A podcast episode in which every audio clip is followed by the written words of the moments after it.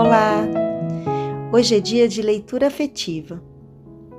Eu trago para vocês um trecho do livro O Estrangeiro, de Albert Camus. Ele me fez refletir sobre o poder da nossa força interna. Vem comigo!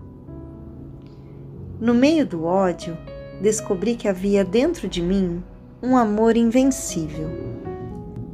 No meio das lágrimas, descobri que havia dentro de mim um sorriso invencível. No meio do caos, descobri que havia dentro de mim uma calma invencível.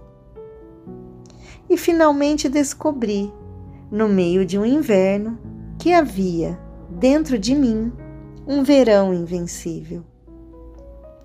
E isso me faz feliz porque isso diz-me que não importa a força com que o mundo se atira contra mim, pois dentro de mim há algo mais forte, algo melhor, empurrando de volta.